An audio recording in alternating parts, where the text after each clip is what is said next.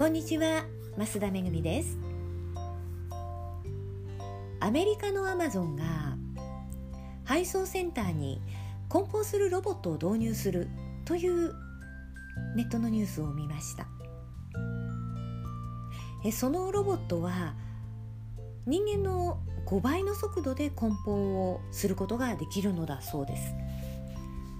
でそのね動画が面白くてつい最後まで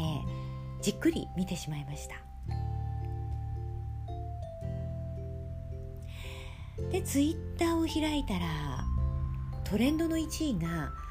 あ、終身雇用という言葉だったんですね、まあ、群を抜いてツイートをされていました。これは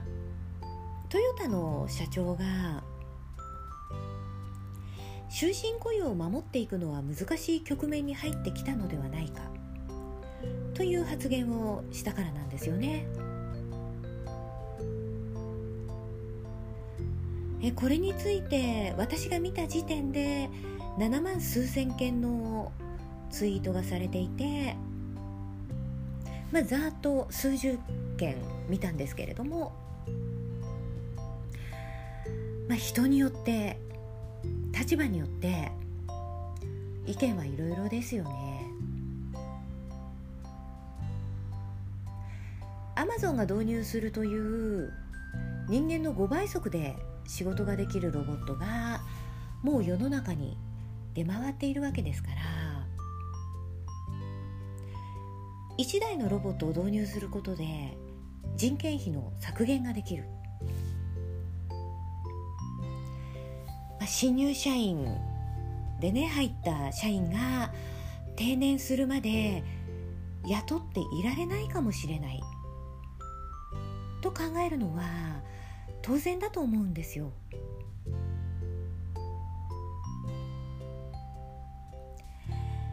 え昨日は、まあ、専業主婦の年金が半減されるかもしれないという記事をツイッターでつぶやきました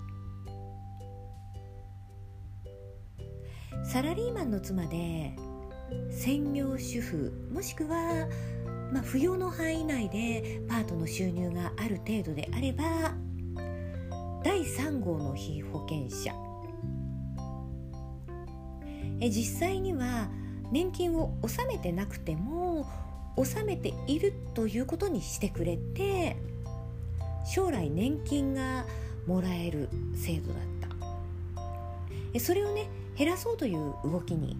なってるんですよね。でこれについても、まあ、人によって立場によっていろんな意見があると思います本当は働きたいのに働けない事情がある人もいるでしょうしまあ夫がサラリーマンでも数千万円の年収のサラリーマンで働く必要がない人もね同じなんですよね。え私自身がサラリーマンの妻でずっと3号の被保険者でした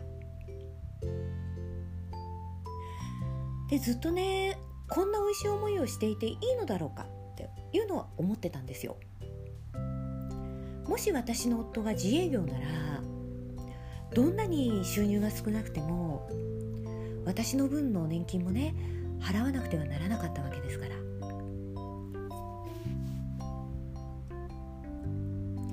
日本の景気がずっと右肩上がりで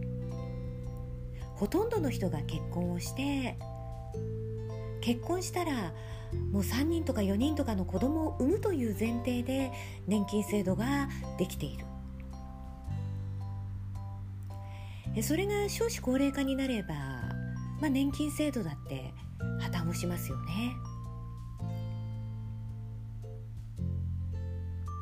で終身雇用もそうで、まあ、ロボットやね AI っていうものが出てきて人じゃなくてもできる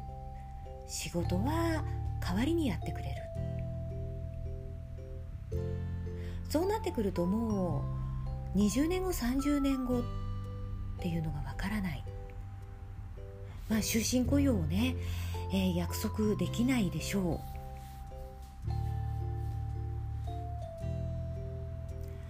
でこういう時にどう考えるかなんですよね。終身雇用じゃなくなるのは困る。年金が半減されたら困るって。騒いでもね。それは誰かがそう決めたから。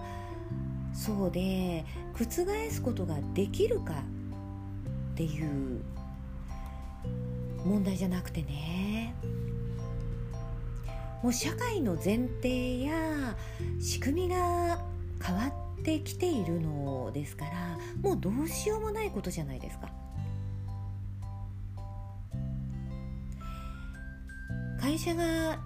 一生面倒を見てくれるわけではないっていうことを常に頭に置いてね就職も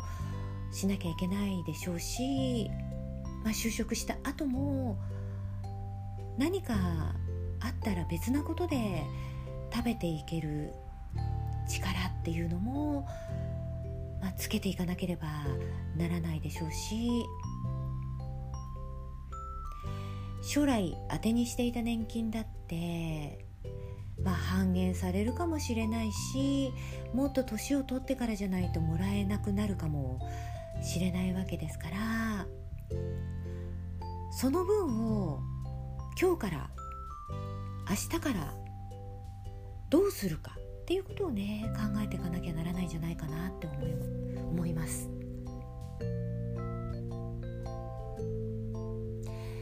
終身雇用が当たり前じゃなくなるって考えると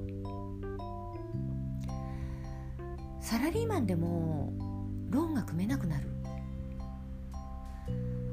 家や車がね買えなくなるのかななんていうのも考えてます。本当にねこれから日本という国はどうなってしまうんでしょう？